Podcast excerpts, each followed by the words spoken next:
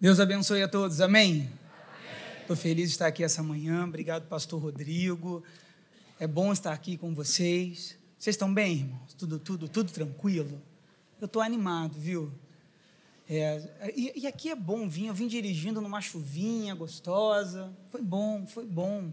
Vocês estão começando a semana do avivamento. E eu tenho certeza que Deus vai falar demais aqui com a igreja, Deus vai abençoar a igreja. Semana do avivamento é um momento muito positivo para para que a gente venha realmente se renovar na presença do Senhor, se encher da graça de Deus.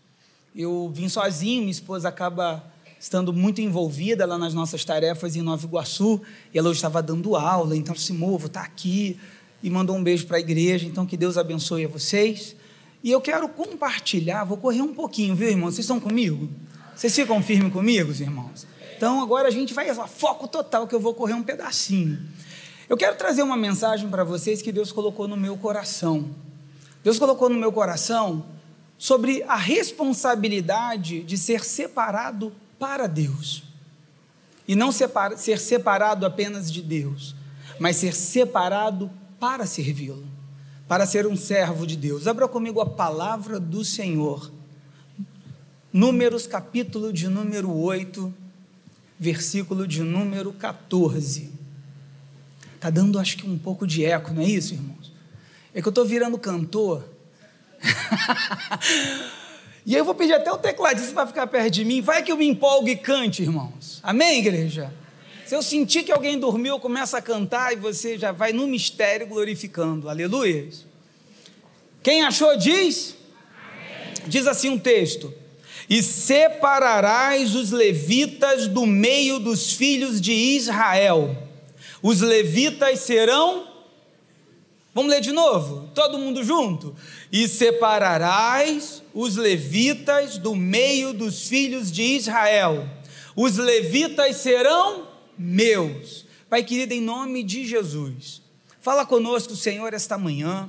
Fala, Jesus, aos nossos corações aquilo que precisamos ouvir e não aquilo que queremos. Que o teu Santo Espírito, meu Pai, tenha liberdade no nome de Jesus.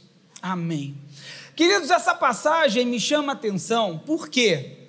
Porque Deus, nesse momento, Ele está separando a tribo de Levi para Ele. Quando você lê o livro de Números, o livro de Números conta como Israel foi do Monte Sinai até o Vale do Jordão, fronteira leste da terra prometida. E até o capítulo de número 10, Deus está organizando o seu povo. O que, que Deus está fazendo? Deus vai pegar as doze tribos e ele vai orientar a Moisés para que ele faça um censo, para que ele faça uma contagem. Ele conte o povo, conte o povo de cada tribo. Porém, a tribo de Levi, ele vai separar para ele, para o serviço do tabernáculo. Deus está nesse momento dizendo assim: Moisés, conta o povo, conta, conta todos eles. Porém, a tribo de Levi, você vai, ela vai ser contada para mim, para me servir para auxiliar os sacerdotes no tabernáculo. Eles vão estar me servindo, ou seja, a tribo de Levi, ela vai ficar fora da contagem da terra. Ela vai ser contada para Deus. Eles foram separados para servir exclusivamente a Deus, o serviço de Deus. Falando assim é romântico, né, irmãos? Ah, eu fui separado para Deus. Mas olhando bem, eu fiquei pensando nisso. Quando você é separado para Deus e não para a terra, você deixa de ter as suas próprias decisões. Você deixa de ter os seus desejos. Por quê, pastor? Porque agora os seus desejos, os seus sonhos, tudo o que você planeja, você precisa perguntar e saber se é direção de Deus. Quem é separado para Deus, vive aquilo que Deus manda viver, aquilo que Deus direciona. E quem é da terra, irmãos, da terra cuida da sua vida. Os que são da terra tomam as suas decisões, escolhem com quem vai casar, que profissão vai seguir, sabe? Aqueles que são da terra trabalham, têm sonhos, E quem é da, separado para Deus, vive os sonhos de Deus, vive a vontade de Deus, vive o querer de Deus. O que nós fazemos quando somos separados para Deus é seguir aquilo que o nosso Deus nos orienta. Irmãos, isso, isso não é fácil, não, sabia? Porque quando você é separado para Deus, a terra parece que te despreza. Você nunca é visto com os olhos da terra como alguém preferido. Muito pelo contrário, você se torna preterido. Sabe o que é preterido? É posto de lado, desprezado. Quer ver um exemplo? A Lia. A Lia, a primeira esposa de Jacó. Jacó trabalhou por ela? Jacó escolheu Lia? Jacó não trabalhou sete mais sete anos, 14 no total, por Lia. Lia, irmãos, foi posta na tenda. Ele não trabalhou por ela, ele não escolheu. Eu fico imaginando, Jacó trabalhou por Raquel. Mas no dia da noite de núpcia, o pai dela disse assim: Minha filha, eu vou te colocar na tenda, se arruma. Pai, peraí. Ele não me escolheu, ele não, eu não fui a preferida.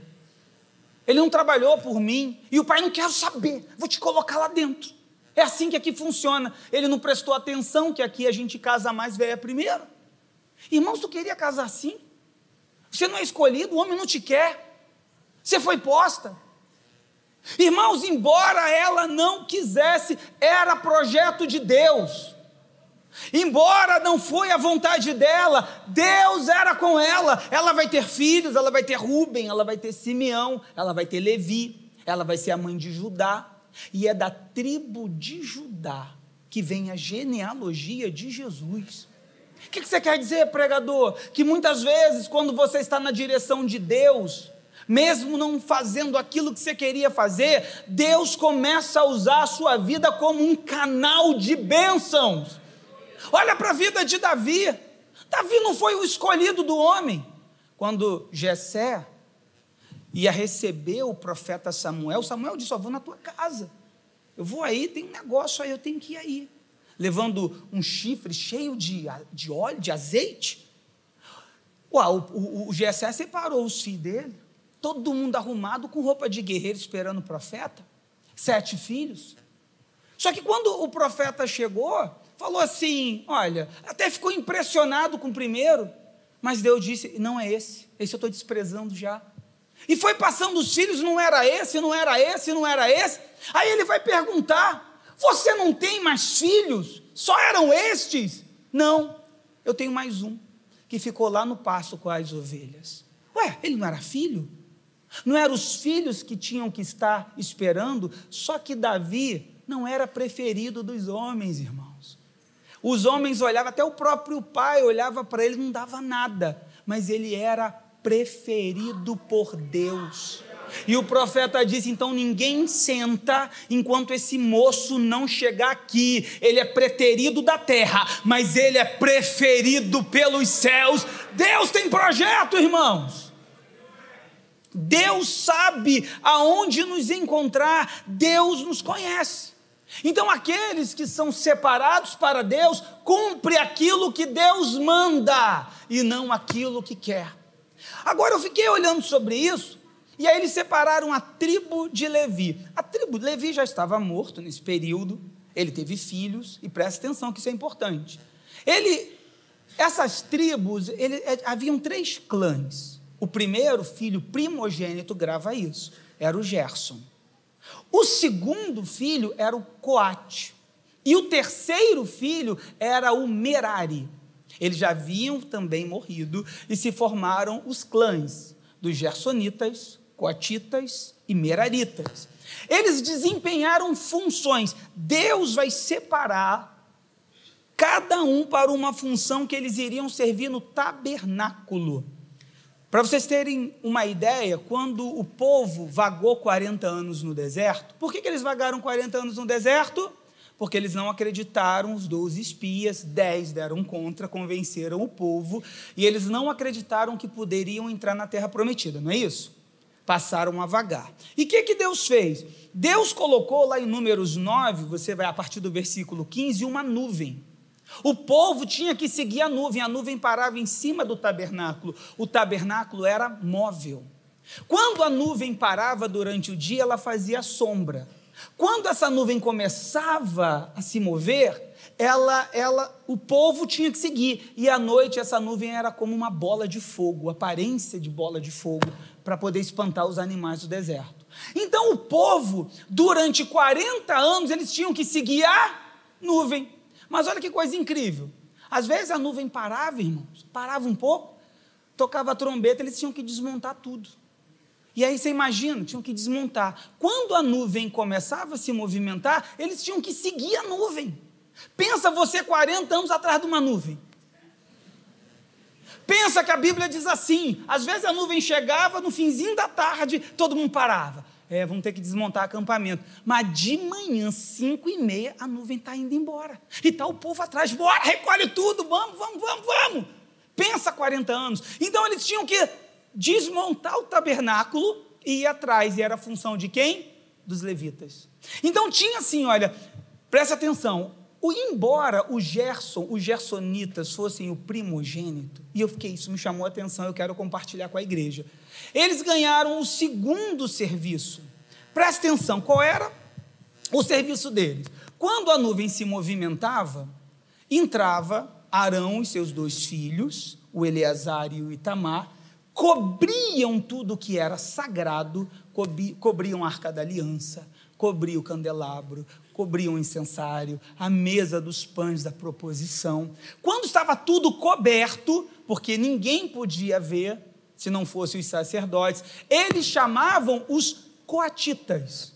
A função dos coatitas era carregar aquilo que é sagrado no ombro. Eles pegavam com varais, colocavam no ombro e iam marchando. Quando eles recolhiam tudo, vinham os, a segunda equipe, que era dos gersonitas. Os gersonitas eram responsáveis pelas cortinas, pelos tapetes, pelos panos. O tabernáculo, ele, ele para você ter uma ideia, o muro do átrio era feito de pano, de tecido. Então eles tinham que recolher os tecidos e carregar. Então o que, que eles faziam? Carregavam os tecidos, os panos. Por último, vinham os meraritas. A função dos meraritas era arrancar as estacas, era carregar o peso, era aquilo que era pesado, as estacas, a madeira, tudo que era relacionado à estrutura, base, coluna que sustentava, eles tinham que carregar e levavam. Então eles tinham uma função. Nessa contagem é interessante pensar, irmãos, porque os gersonitas eram compostos, quando houve a contagem, de 7.500 homens de um mês de vida para cima.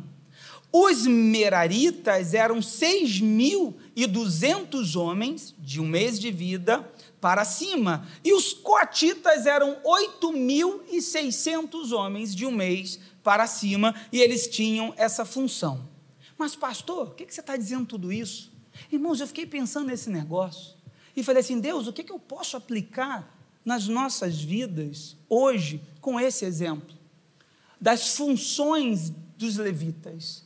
O que, que eu posso aplicar? E aí eu fiquei na minha cabeça. Quando a nuvem andava e o povo de Deus, separado para Deus, tinha que seguir essa nuvem, quem eram os primeiros a entrar no tabernáculo para levar aquilo que era sagrado? Era os? Os coatitas. Olha que coisa, irmãos. E eu também fiquei nessa dúvida, sabe por quê?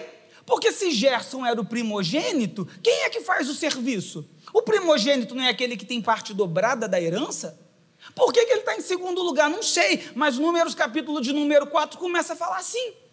Então entravam os coatitas, e a função dos coatitas, depois que era tudo coberto, era levar os, aquilo que era sagrado, dos ombros. Isso, estou gostando, vocês são escola bíblica pura mesmo, hein?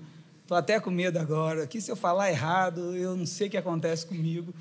Mas olha, irmãos, eles estavam levando nos ombros, e eu quero dizer, isso me chamou meu coração, sabe por quê? Aquele que é separado para Deus vai levar aquilo que é santo sem ver nada. Muitas vezes Deus vai te dar uma ordem para você fazer um serviço dele, que ele te dê um propósito ao qual ele te separou, só que você vai levar aquilo que é santo, mas você não vai ver nada. Por que, pastor, você está dizendo? Porque eles tinham uma palavra sobre a vida deles. E essa palavra era suficiente. Quantas vezes nós recebemos um propósito de Deus e dentro desse chamado, dentro daquilo que Deus nos prometeu, nós queremos ver e queremos confirmação. E muitas vezes na trajetória da nossa vida, nós ficamos procurando voz de homens para confirmar aquilo que Deus falou conosco. Deus não te prometeu, irmã? Deus não te prometeu, irmãos? Então por que, que nós estamos preocupados em ter a confirmação, em ver? Não, pastor, eu só vou acreditar se eu ver um anjo. Um anjo voando aqui, um, um homem de branco. Irmãos, aqueles que são separados para Deus obedecem à palavra de Deus. Aqueles que são separados para Deus cumprem aquilo que Deus está de. Irmãos, nós não precisamos ver vulto, nós não precisamos ver assombração, nós não precisamos de revelação. A palavra de Deus, ela é suficiente na minha e na sua vida para confirmar todo o propósito que Deus nos prometeu. Aleluias. E tem uma outra coisa que eu fiquei pensando sobre isso. Eles foram levar aquilo que já foi preparado. Preste atenção no que eu vou lhe dizer. Quando Deus te chama para um propósito, o propósito já está preparado. Ele apenas te convida para você cumprir o chamado. Deus não entrega nada a ninguém ao qual ele não tenha mexido primeiro. Deus já mexeu, Deus já preparou tudo. O nosso dever, a ordem que ele nos dá, é levar, é cumprir aquilo que ele já preparou nas nossas vidas. Irmãos, Deus já fez tudo, irmãos. A nossa função é levar aquilo que Deus está nos direcionando. Os sacerdotes entravam, eles já cobriam tudo e já estava tudo pronto.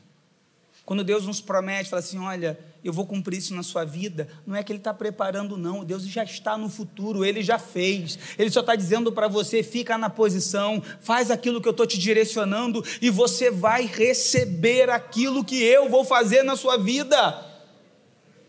Irmãos, e outra coisa: os coatitas, eles não podiam entrar no tabernáculo antes de serem chamados. Porque se eles olhassem para aquilo que é sagrado enquanto estava descoberto, eles morriam. Isso aqui me ensina muito. Tem momentos que Deus fala assim: espera. Deus diz sim, Deus diz não, e Deus diz espera. Nós temos que esperar o que Deus está mexendo. Muitas vezes você está num propósito com Deus, numa oração, pedindo alguma coisa, e Deus está trabalhando. Deus também trabalha no silêncio, irmãos. E às vezes, o, o que eu às vezes fico muito preocupado é que as minhas precipitações e os meus imediatismos podem comprometer o processo que Deus separou para a minha vida. A Bíblia diz: Aquietai-vos e sabeis que eu sou o Senhor. A Bíblia também nos ensina que há um tempo para todas as coisas e um tempo certo para o propósito de Deus. Deus está trabalhando, irmãos. Deus está esperando o tempo certo para manifestar a glória dele na sua vida. Aleluias! Paulo ele foi um instrumento escolhido por Deus. Mas você vê que coisa linda, você vê é, Atos 9, 15 Deus falando para Ananias: Ananias, eu sei que você está preocupado, mas ele é vaso escolhido, ou instrumento escolhido, para levar o meu nome para reis, para gentios. Sabe o que, que eu fico pensando quando essa palavra instrumento, lá em Atos, no original, é um pote, é algo que se põe alguma coisa para se transportar para um outro lugar. Mas ainda assim, irmãos, Paulo passou por dias difíceis. Paulo passou por dias ao qual ele não teve a resposta que ele queria. Paulo, em alguns momentos, teve que deixar amigos doentes em lugar porque a oração dele não fez efeito. Ele diz: Olha, deixei Trófimo doente em Mileto. Paulo, em algum momento, nem pela própria vida, ele conseguia tirar o espinho da carne, e ele orou por Jesus sobre isso, lá em 2 Coríntios. Eu orei três vezes, sabe qual foi a resposta que o Senhor me deu? Não. Paulo, a minha graça te basta. O meu espírito se aperfeiçoa na fraqueza. Quando você pensa que você é fraco, então você é forte. E meu irmão e minha irmã, Deus está trabalhando. Às vezes a gente fica com uma agonia, irmãos, querendo ver. Deus está trabalhando. Seguir a nuvem de Deus não é fácil. Seguir a nuvem de Deus é uma questão de você entender que você é servo e serva de Deus, separada para Ele, separada para o propósito ao qual Ele te chamou. Por isso que a Bíblia diz: entrega os teus caminhos ao Senhor, confia nele, e tudo ele fará. Queridos, não era fácil seguir, não é fácil seguir as ordens de Deus. Quer saber? Eles estavam saindo do Egito, a multidão, 600 mil homens, fora mulheres e crianças, estavam saindo do Egito. Aí sabe o que Deus falou para eles? Retrocedam. Hã? What? Como assim, Deus? Retroceda? Sim.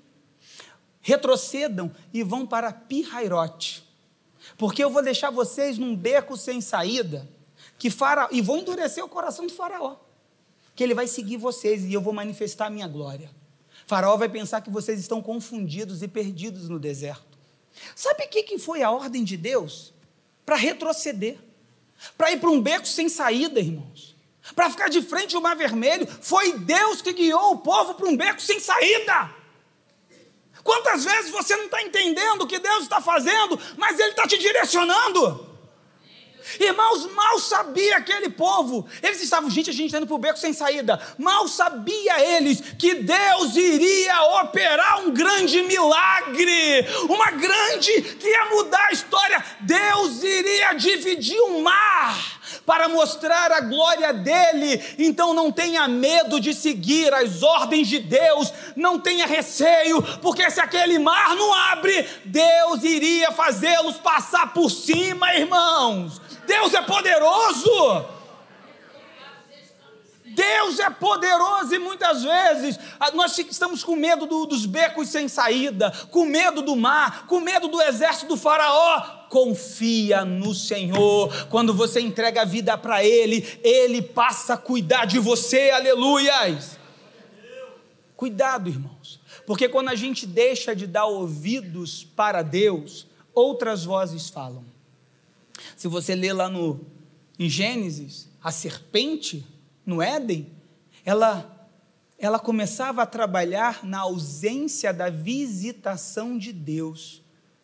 Quando nós começamos a ficar distante de Deus, deixando de orar, jejuar, de buscar a presença dEle, a serpente se aproveita e fala.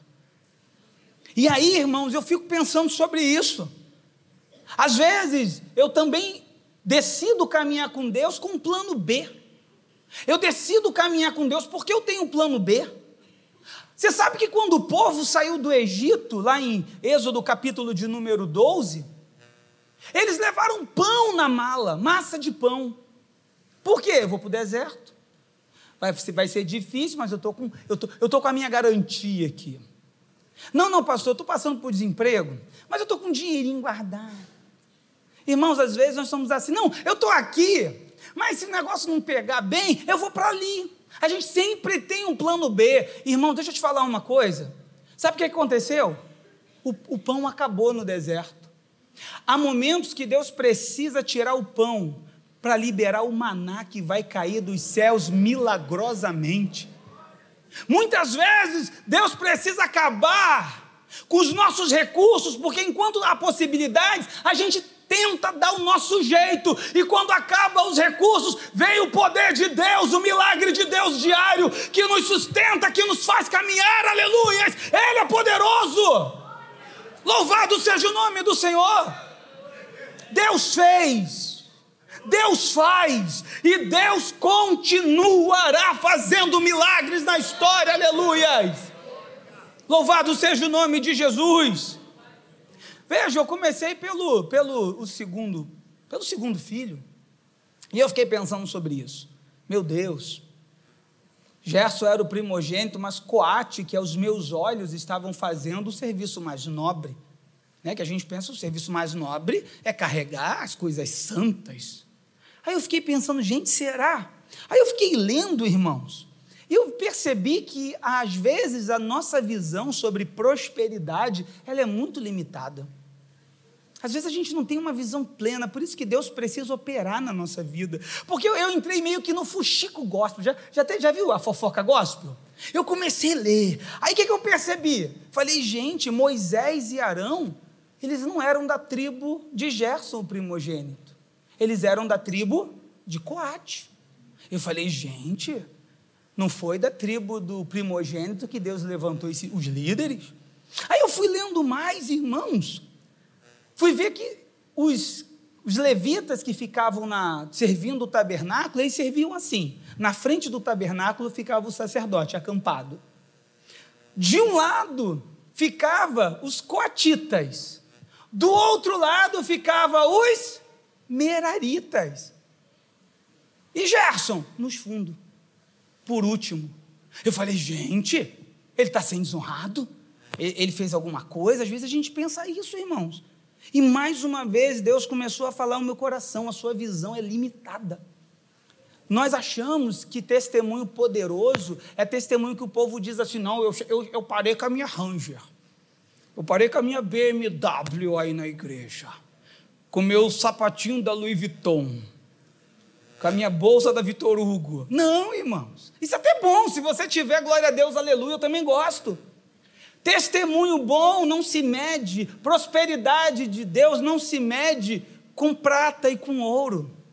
Prosperidade de Deus se mede com a unção que há sobre a sua vida. Prosperidade de Deus é ter uma casa cheia da presença do Senhor e a paz que excede todo entendimento caminha contigo. Essa é a prosperidade de Deus é você ser um canal de conselhos, porque você é boca de Deus na terra, irmãos. Isso é prosperidade. E aí eu fiquei lendo a função, qual era a função dos gersonitas quando saía os coatitas com aquilo que era sagrado? O que, que eles faziam? Eles tiravam os tiravam os panos, as cortinas, o véu que separava o santo lugar do santo dos santos. Irmãos, Olha que coisa tremenda sobre isso.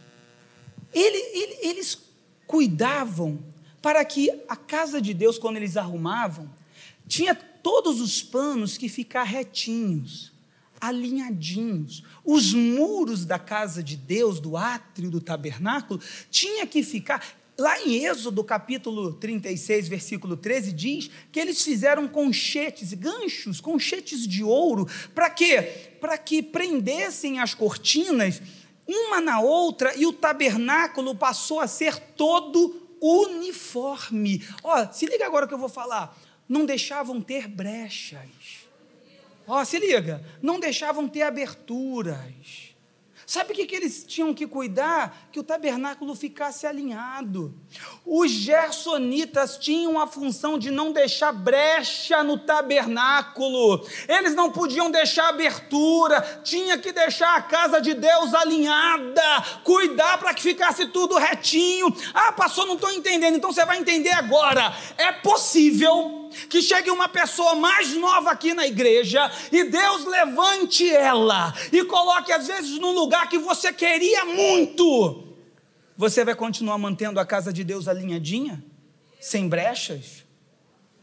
Sem divisões? Irmãos, isso é muito sério.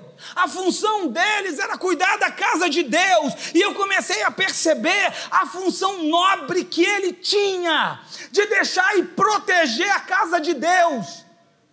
Você vai ver a vida de João Batista. Chegaram para João Batista e falaram assim: João, aquele a quem tu batizou, agora está batizando, e ele batiza mais do que o nosso grupo.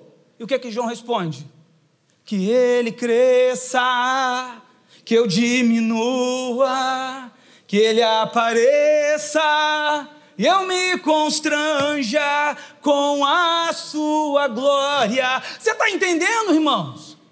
Ele não estava querendo disputar nada ele estava servindo a Deus, ele entendia o chamado de Deus na vida dele. Se Deus está escolhendo ele, é ele, porque eu faço a obra de Deus, eu não deixo vir a divisão.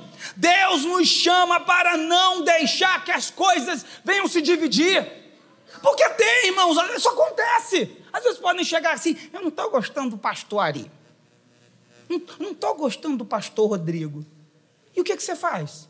É mesmo, né? Também não. De misericórdia. Você foi chamado, não, não é bem assim, não, irmãos. Nós seguimos, nós estamos aqui na igreja, não é por causa de homens, não. Nós estamos aqui porque recebemos um chamado de Deus. Nós estamos aqui para servir ao Senhor. Quem sabe Deus está usando Ele como canal para a tua vida. Quem sabe Deus está usando Ele para aperfeiçoar você. Quem sabe Deus está usando Ele, irmãos. Porque a faca se amola na pedra, aleluias. Escuta o que eu vou lhe dizer, igreja. Igreja muito quietinha, não, irmãos. Igreja de vez em quando tem uns pricopó. Tem. Vai para liderança para você ver. Tem. Ué. Paulo chegou viu Pedro fazendo média lá em Gálatas. Aí o que, é que Paulo fez? Meu amado irmão, por que faz média? Não, irmãos, o couro pegou. O texto diz que o couro pegou solto. Aí Paulo agora ficou chateadinho com, com Marcos, o primo de Barnabé, na segunda viagem missionária. Aí Barnabé falou assim: Não, vamos levar Marquinhos com a gente. Não vai levar, não, filho. Não vou levar esse frouxo comigo, não. Mas Paulo, ele é meu, meu parente. Problema teu, comigo não vai. Irmãos, só faltaram sair na mão. Porque Paulo pegou Silas, foi para um lado. E aí Barnabé pegou o menino, foi para o outro. Igreja de vez em quando sai, irmãos, uma confusãozinha mas você é aquele que não deixa vir as brechas, você é aquele que alinha o pano, não deixa vir divisões, porque você tem um chamado de Deus sobre a sua vida. Irmãos, igreja, deixa eu te falar uma coisa: a gente tem que seguir o exemplo da sunamita, a mulher sunamita. Por quê? Deus fez uma promessa para ela, pelo profeta Eliseu. Falou: você vai ter um filho, e ela teve. Quando o filho já estava crescendo, o que aconteceu com o menino? Morreu. O que ela fez? Pegou o menino, colocou no quarto. Falou assim: me dá, me dá o meu, dá o meu, meu jegue aí, o meu jumento. Montou no jumento, não falou para ninguém. Sabe por quê? Foi atrás do profeta.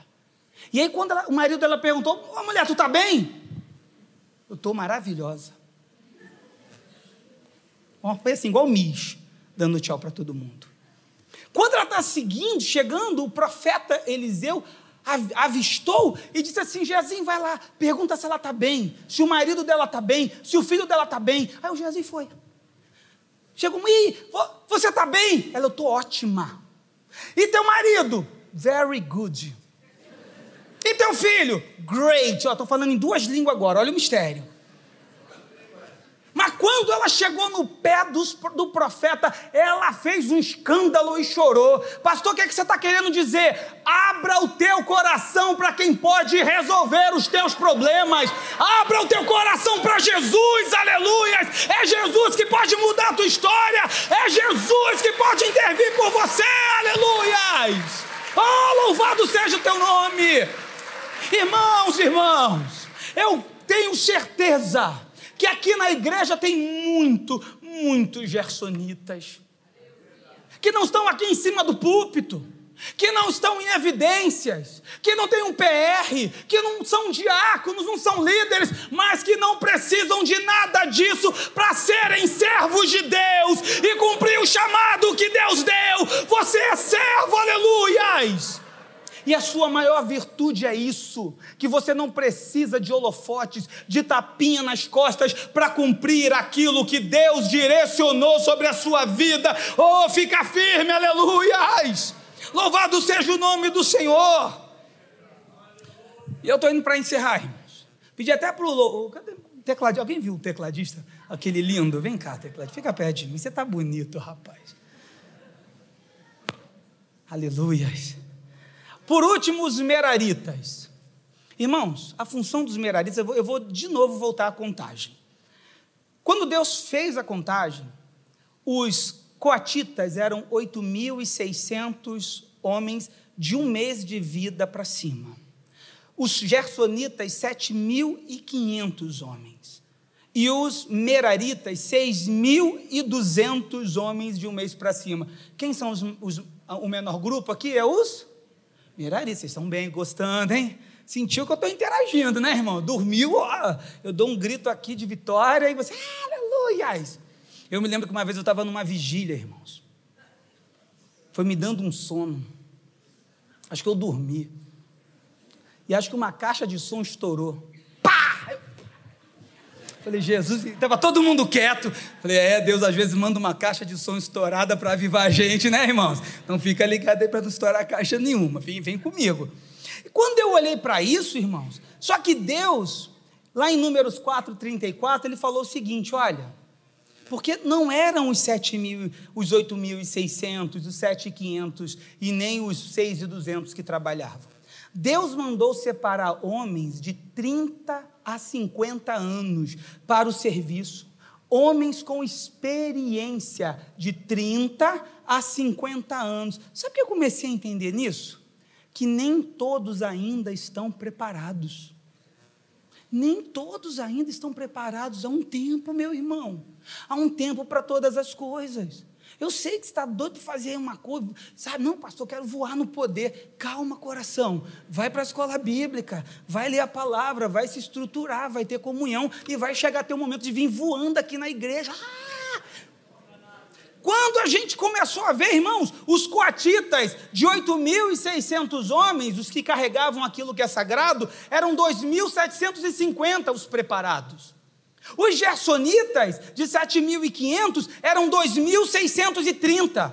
E os meraritas de 6.200 tinham 3.200 preparados. Agora a coisa mudou. Quando foram ver quem eram os preparados, os meraritas que carregavam o peso, as colunas, aquilo que ninguém gosta, o serviço pesado que a turma corre, aqueles que gostam de vir no culto de consagração, que quase ninguém vem, aqueles que gostam de vir no culto de intercessão, de oração, que todo mundo mete o pé, esses eram o maior número. Deixa eu te falar uma coisa, irmãos. A gente pensa que para a festa tem mais gente, mas não é verdade. Você vai ver o povo comprometido em número maior. Essa igreja está de pé aqui, pastores de pé, porque nessa igreja tem um grupo de trabalhadores que não é visto, que é maior, aleluias, que é comprometido. Tem muita gente boa de peso, irmãos, aqui na igreja. A função deles era carregar aquilo que era pesado. As estacas, é isso aí, as estacas. O peso. E não é fácil, irmãos. Nem é, não é fácil quem carrega o peso. Não é fácil. Porque não é visto. Porque muitas vezes não se sente valorizado. Quantas famílias aqui, muitas vezes, é uma pessoa que tem que acordar mais cedo, que tem que arrumar as crianças, que tem que arrumar até o marido, porque ele nunca combina o sapato com cinto, irmãos. O bicho parece o Jeca Tatu. E a mulher tem que cuidar de tudo, tem que ser gente, crianças acordam. Ela transpira de manhã, parece uma ginasta olímpica, fazendo tudo para poder vir à igreja, mas Deus está vendo o teu esforço. Quantas senhorinhas, senhorzinhos de cabelo branco tem a família aqui no altar porque lutou, porque carregou o peso, porque suportou e Deus está honrando, aleluias. Então não desista. Quantos casamentos estão de pé porque a santa teve que renunciar a muita coisa para poder esperar o tempo. Aí hoje o homem está lá no poder, né? Aí ela fica assim, eu lembro quem tu é. Mas Deus te dê, vale a pena carregar o peso. Ô oh, Espírito Santo, não é fácil, irmãos. A Bíblia vai falar, lembra da passagem? Que Moisés está com as mãos estendidas. Pô, irmão, não é fácil a gente ficar o tempo todo assim, não. Pastor, lá em casa só eu que oro. É, irmã, continua firme.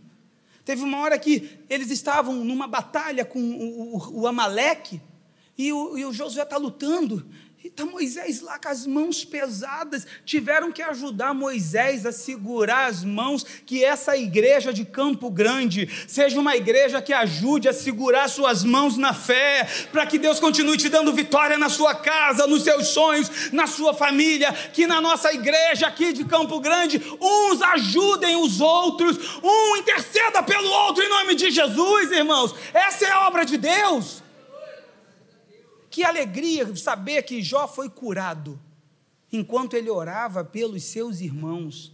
Às vezes Deus está esperando só você tomar uma decisão assim. Eu sei que você tem problema, eu sei que está doendo na tua vida, mas faz a minha obra, que Deus está cuidando da sua vida, da sua casa, dos seus sonhos, da sua história, aleluias! Não, pastor, eu estou sozinho, não está não, irmãos. Elias pensou a mesma coisa quando correu para o deserto, lá em primeiro livro dos Reis, capítulo 19. Ah, Senhor, só sobrou eu. Está todo mundo perseguindo, só sobrou eu. Elias, não só sobrou você, não, filho.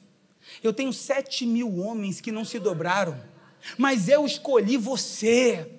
Sabe o que Deus está dizendo? Tem muitos aí, mas Deus quer usar a sua vida. Deus separou você para o propósito, aleluias. Levar o peso não é fácil, irmãos. Levar o peso não é fácil, mas Deus, Ele é misericordioso, sabe por quê? Eu gosto de Deus, gente. Deus, olha o que Deus fez. Deus separou carroças e bois para os gersonitas, que levavam a tapeçaria e as cortinas, e carroças e bois para os coatitas, que levavam o peso. A Bíblia vai dizer isso para a gente lá em número 7, versículo 9. Sabe o que Deus está fazendo? Está aliviando o peso. A Bíblia diz assim que o nosso Deus, o salmista diz que o nosso Deus, dia após dia, nos ajuda a carregarmos os nossos fardos. E para os coatitas, não, não, continua carregando no ombro. Continua levando aquilo que é santo no ombro, mas para o Gerson e para a Coate, que estão levando peso demais e daqui a pouco não vão aguentar, eu estou mandando refrigério. Eu quero dizer para você essa manhã: eu sei que está pesado algumas lutas na sua vida, mas Deus manda te dizer: eis que envio refrigério para a sua caminhada, para você não parar, você não está sozinha, você não está sozinho, Deus está mandando reforço. Por isso que Jesus diz: Vinde a mim. Mateus 11, versículo 28. Vinde a mim, todos vós que estáis cansados e sobrecarregados, e eu vos aliviarei. Aprendei de mim que sou manso e humilde de coração, e vocês vão encontrar descanso para as vossas almas, porque o meu fardo é leve e o meu jugo é suave. Oh, aleluia! Esse é o nosso Deus a qual servimos, meu irmão. Nós somos escolhidos por Deus. Jesus diz isso, não foram vocês, ele está dizendo isso em João capítulo de número 15. Não foram vocês que me escolheram, eu vos escolhi.